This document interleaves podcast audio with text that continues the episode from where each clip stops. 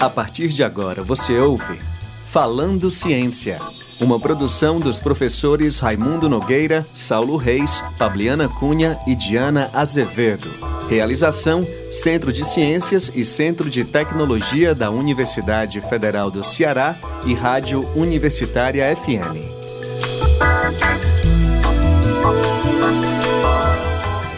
Boa tarde, esse é o Falando Ciência, o programa da Rádio Universitária FM 107,9, apresentação minha, professor Raimundo Nogueira da Costa Filho, do Departamento de Física da Universidade Federal do Ceará, com as importantes participações da professora Diana Azevedo, do Departamento de Engenharia Química da UFC. Tudo bem, Diana? Como vai?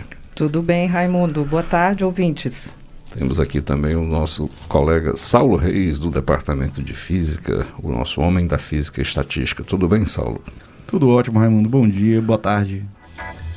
Um alô, uma lembrança à nossa querida Fabiana, que está lá fazendo o seu pós-doutorado em São Carlos, também um membro né, muito importante desse nosso grupo aqui para falar sobre ciência toda semana com vocês. E o tema de hoje nós vamos falar sobre e o tema de hoje é a geração fotovoltaica. E mais uma vez, para falar sobre esse assunto, temos aqui o nosso querido professor Paulo Carvalho, professor titular do Departamento de Engenharia Elétrica da UFC. Lembrando, o professor Paulo, ele tem doutorado nessa especialidade da, da Alemanha em 1997. E no Falando Ciência de hoje, a Diana vai ler um pouco sobre esse tema, né? O que é, que é a geração de energia fotovoltaica. E a gente vai bater um papo com o professor Paulo César de Carvalho no, no quadro Fazendo Ciência. Perguntas, sugestões e comentários, por favor, enviar e-mail para falandociência.gmail.com ou na nossa conta do Instagram, arroba falando ciência. Era uma vez na ciência.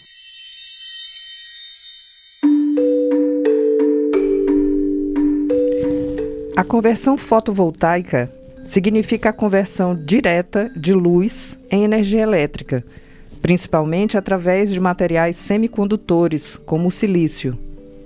O interesse e o uso da energia solar para a produção de eletricidade estão cada vez mais crescentes. Esta tendência tem sido impulsionada pela importância da sustentabilidade, redução dos custos dos sistemas fotovoltaicos e políticas específicas para o seu uso. Devido ao aumento do interesse nos mercados globais de energia sustentável, a energia solar está atraindo grande atenção de pesquisadores, o que tem acarretado o desenvolvimento de novas e sofisticadas tecnologias de células e módulos fotovoltaicos. Porém, apesar do desenvolvimento de materiais de alto desempenho, a maior desvantagem dos sistemas fotovoltaicos continua sendo a sua eficiência limitada na conversão de energia solar. Atualmente, a maioria dos módulos disponíveis no mercado é composta por células com eficiência de conversão de cerca de 14 a 25%. Outra desvantagem está associada à característica intermitente do recurso solar. Metade do dia é noite e mesmo durante as horas de sol podem ocorrer sombreamentos por nuvens. Assim, o desenvolvimento da geração fotovoltaica implica o uso intensivo de novas tecnologias de armazenamento de energia, como o hidrogênio.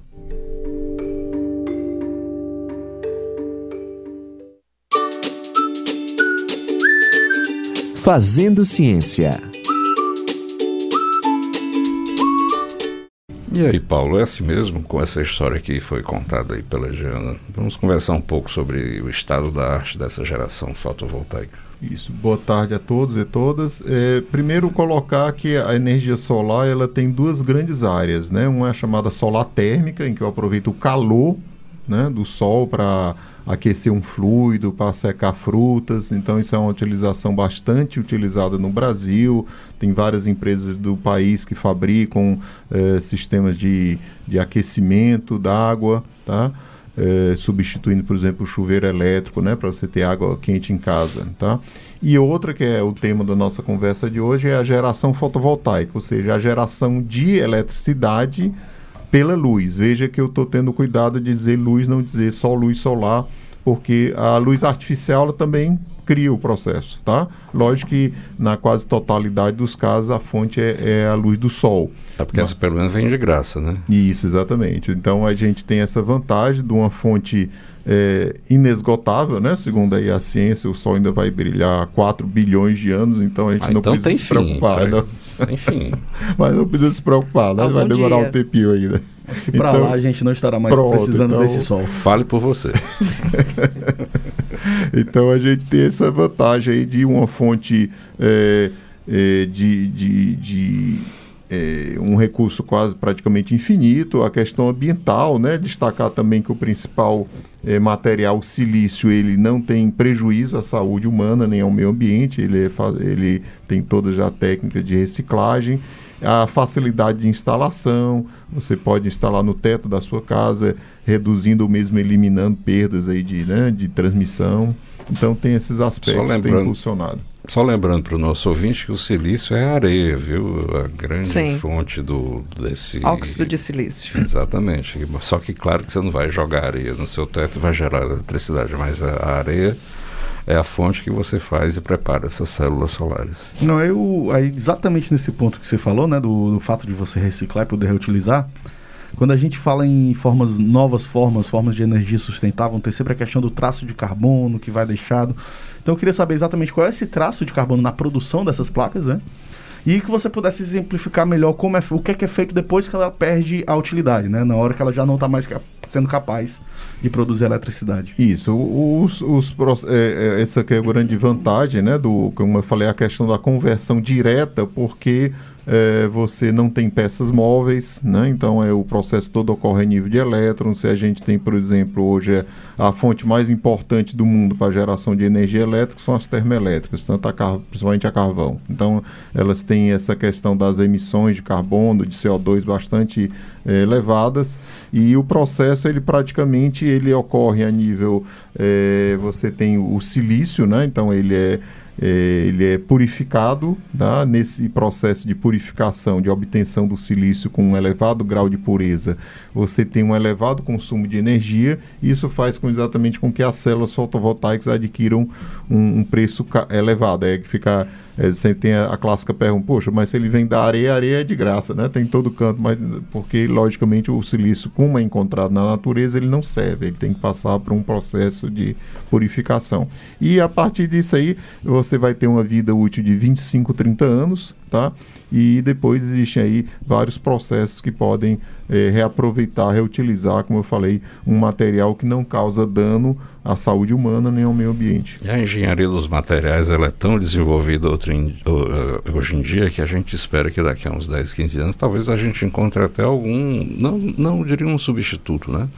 mas algo no processamento que ajude bastante a melhorar, não, não a eficiência, tanto a eficiência quanto a fabricação dessas Isso, se melhorar o preço, né? Isso, é. isso. E nós estamos falando aqui do silício porque é o que tem mais de 90% do mundo é baseado no silício. Mas temos, por exemplo, células sendo feitas com substratos orgânicos, né? Então tem toda uma linha de pesquisa aí avançada para de novos materiais visando essa questão da redução do preço, aumento de eficiência e sustentabilidade. É, só lembrando para o nosso ouvinte que o silício também é fundamental, né? Ele foi fundamental na indústria dos semicondutores, né? Então toda a eletrônica eletrônica que a gente possui hoje em dia é baseada nesse, nesse material, silício germânio, né, e a partir daí para os semicondutores, outros uh, elementos químicos passaram a formar uh, certas ligas, né, como galho, arseneto de galho, é alumínio. Só, que é ponto de vista histórico, né, silício germano são os primeiros transistores. Né, Exatamente. Então, uh, só para contextualizar que da mesma forma aqui na, na eletrônica dos semicondutores, né, você foi passando do silício do germânio para outros materiais, o mesmo certamente pode acontecer na geração de uh, energia fotovoltaica. Isso, o, o laboratório que cria a, a, célula fotovoltaica, logicamente, ele, a, o, o, mercado principal mundial de dispositivos eletrônicos, né? Então o fotovoltaico aí pega uma carona aí dessa, dessa poderosa indústria.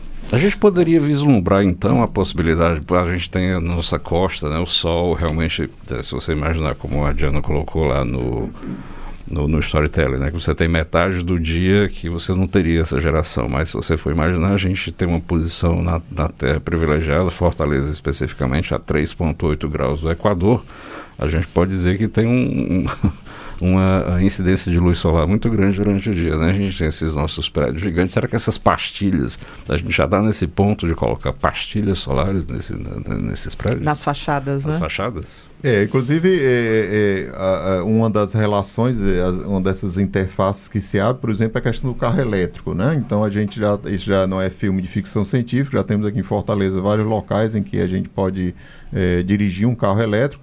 E se imagina, por exemplo, que o carro seja totalmente revestido desse material fotovoltaico.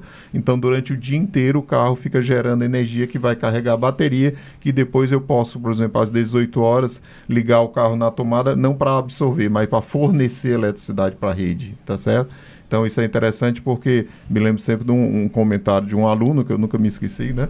Que quando eu falei isso em sala de aula, ele disse, professor, quer dizer que no futuro o local mais procurado no estacionamento vai ser o sol, né? Ninguém vai querer ficar o carro na sombra. E pronto, aí você tem uma ideia da mudança que a gente vai trazer na sociedade, né?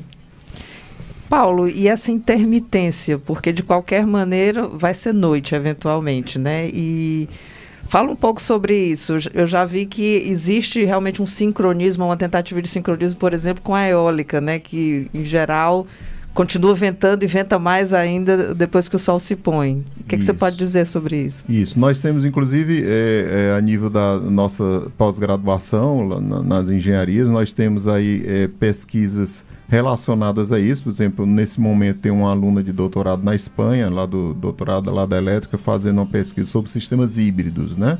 Então, é exatamente naquela buscando um complementar o outro. Digamos que eh, eu posso ter uma situação, logicamente durante o dia eu tenho sol e, e à noite, por exemplo, o vento ele é muito presente. Lógico, o vento é 24 horas, então um pode complementar o outro. Outro aspecto muito importante é a questão da previsão. Nós temos, por exemplo, uma, um aluno de doutorado também está fazendo esse estudo com o uso de redes neurais, fazendo a previsão. Então, se eu sei, por exemplo, que daqui a uma hora o sol ou o vento vão baixar, então eu tenho que buscar é, outras fontes para complementar aquilo, então eu posso planejar. E por último, né, uma pesquisa que também é a nível, eu diria, a nível de centro de tecnologia, que é a questão do hidrogênio, né, envolvendo as diversas engenharias com uma forma de é, armazenamento de energia, exatamente para nos momentos em que eu tenho picos de produção, eu armazeno, e nos momentos que eu tenho baixa produção, eu libero essa energia armazenada, principalmente no caso do hidrogênio, ele funciona como esse vetor, né? Eu, eu gero a, a, energia elétrica, ela é usada para produzir hidrogênio, que é armazenado, e no momento que eu preciso, o hidrogênio passa numa célula combustível e, e retorna energia elétrica. Isso podia ser feito por baterias também, não é?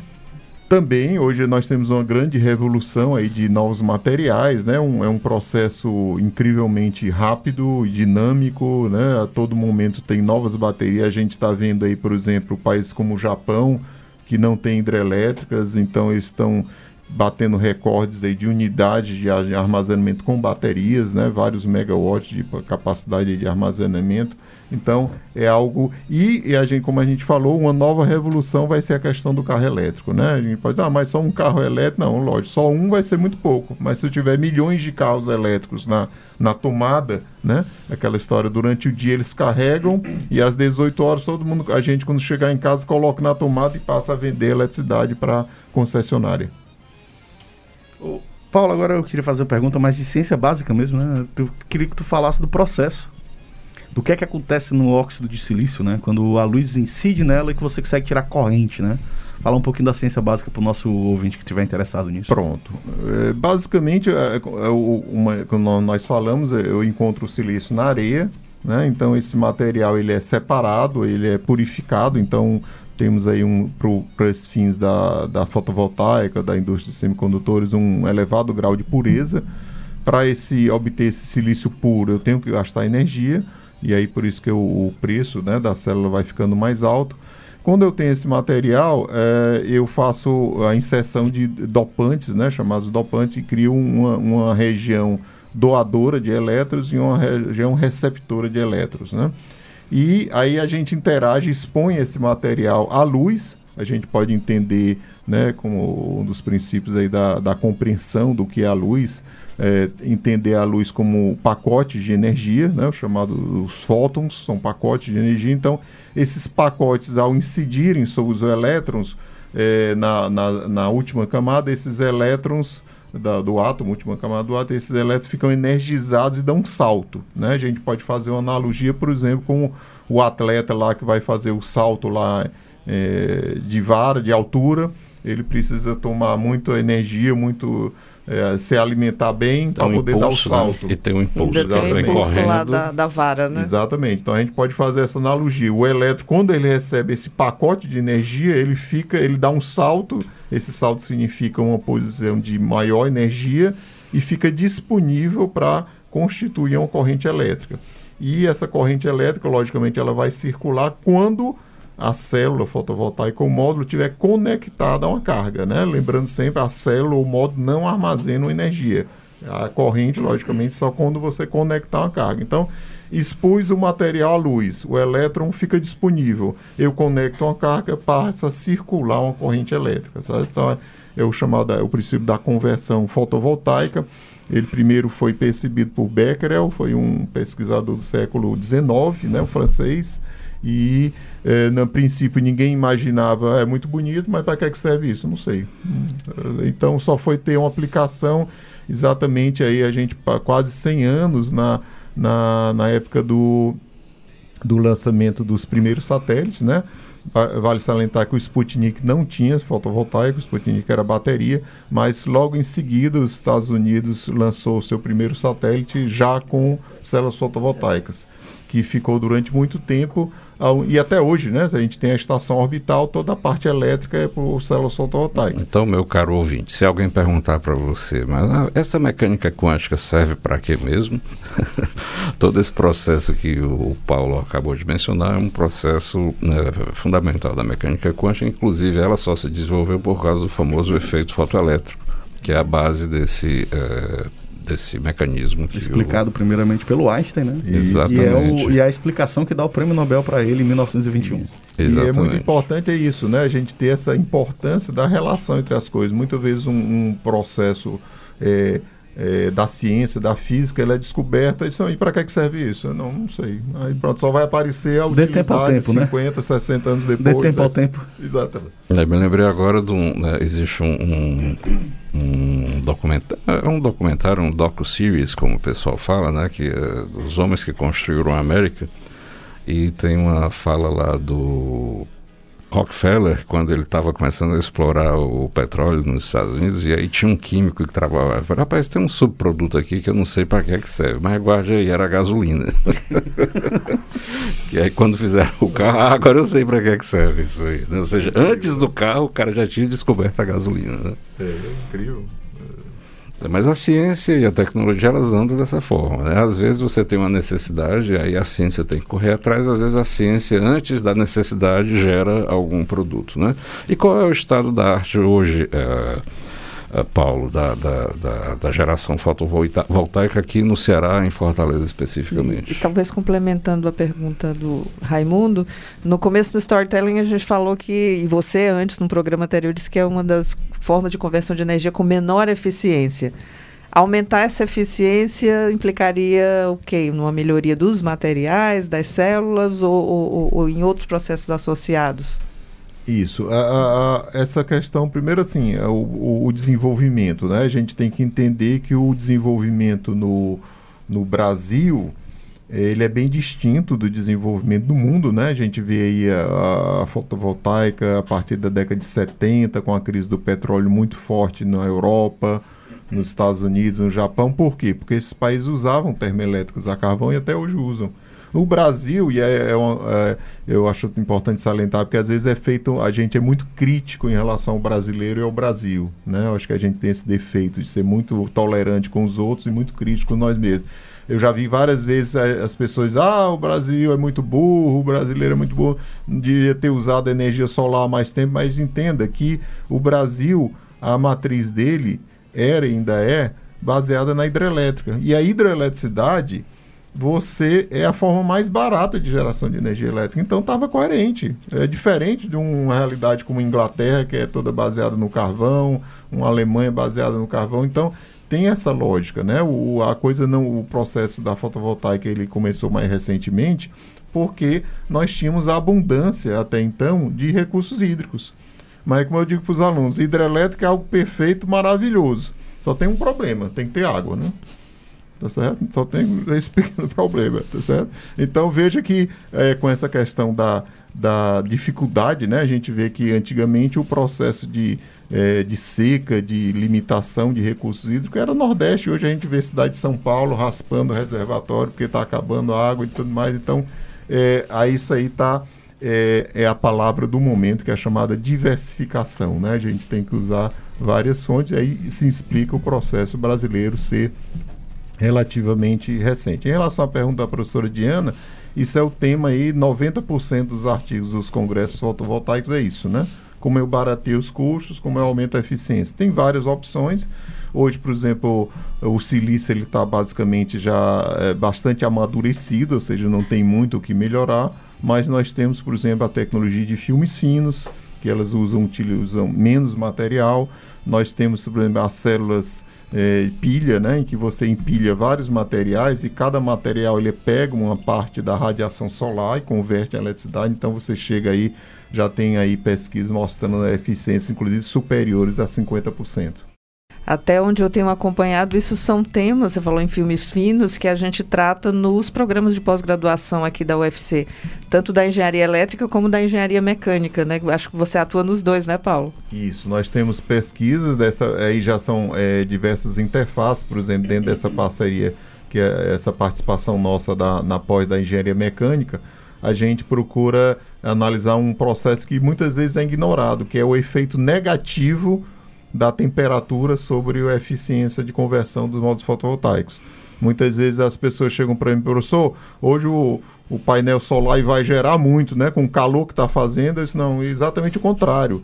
Lembre que o processo fotovoltaico é um processo de luz. Você pode gerar energia elétrica estando lá no Polo Sul, na Antártida, menos 30 graus, bom, tendo o sol brilhando, está gerando.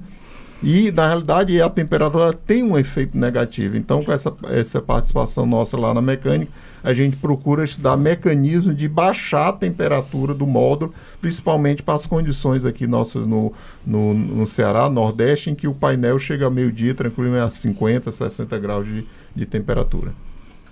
Inclusive lá na mecânica, eu acho inclusive que o programa de pós-graduação se intitula Energias Renováveis, né? E aí, ou lá ou na engenharia elétrica, Paulo, além dessa questão que você mencionou da, da importância da temperatura, a que outros temas o teu grupo tem se dedicado? Isso, então, é, e nesse sentido que a gente entende né, que a energia é uma área multidisciplinar. Né? Então a gente tem parcerias com que muito nos orgulham, é, parcerias com o Departamento de Física, parcerias com Engenharia Mecânica, Elétrica, Centro de Ciências Agrárias. Então a gente tem, no, é, eu coordeno um laboratório chamado Laboratório de Energias Alternativas. Nós temos pesquisas, por exemplo, de bombeamento d'água para é, sistemas de agricultura familiar, agricultura urbana. Nós tivemos é, parcerias, por exemplo, outra linha de pesquisa é a questão da sujidade. Então, com a parceria com o Departamento de Física, caracterizamos esse material que suja os módulos fotovoltaicos e a, e a eficiência e a, a implicação sobre a eficiência da conversão com a engenharia mecânica, como citei, a questão do comportamento térmico, né, e como baixar essa temperatura, como descrever essa temperatura. Então, são inúmeras pesquisas que estamos conduzindo e contando aí, logicamente, com a ajuda aí dos, dos parceiros, né? Tem outra linha também que é a questão dos recursos hídricos, o uso de eh, barragens é, para instalação de plantas fotovoltaicas flutuantes, que é uma nova tendência muito forte que está vindo aqui no Brasil. Nós já temos uma quantidade muito grande de reservatórios, né? E já existem, inclusive nas hidrelétricas, já com subestação, toda a conexão elétrica disponível. Então podemos agregar a questão do fotovoltaico em estruturas flutuantes no, nos lagos dos reservatórios. Muito interessante. Bem, e com essa mensagem de muito trabalho pela frente, né, do professor Paulo Carvalho, a nossa conversa termina hoje por aqui. Queria agradecer muito, Paulo, pelo esclarecimento que você deu sobre essa fonte de energia, que é a nova onda aqui, pelo menos na, no estado do Ceará e no Brasil, né? Isso. Muito obrigado e ficamos à disposição. Então você pode acompanhar esse programa, né, o nosso programa aqui toda segunda-feira às 14h30 na Rádio Universitária FM 107,9 e ele é sempre reprisado né, aos sábados às 1h30 da tarde. O nosso conteúdo também será disponibilizado no site da Universitária FM radiouniversitariafm.com.br e está lá no Spotify e também no SoundCloud. Bem, mais uma vez obrigado ao Paulo, obrigado Jana. Obrigada, Raimundo, obrigada ao Paulo. Uma boa tarde aí para os nossos ouvintes. Valeu, Saulo. Valeu, Raimundo, valeu, Paulo, valeu, Diana. E aí, então até o nosso próximo Falando Ciência. Você acabou de ouvir Falando Ciência, uma produção dos professores Raimundo Nogueira, Saulo Reis, Pabliana Cunha e Diana Azevedo. Realização: Centro de Ciências e Centro de Tecnologia da Universidade Federal do Ceará e Rádio Universitária FM.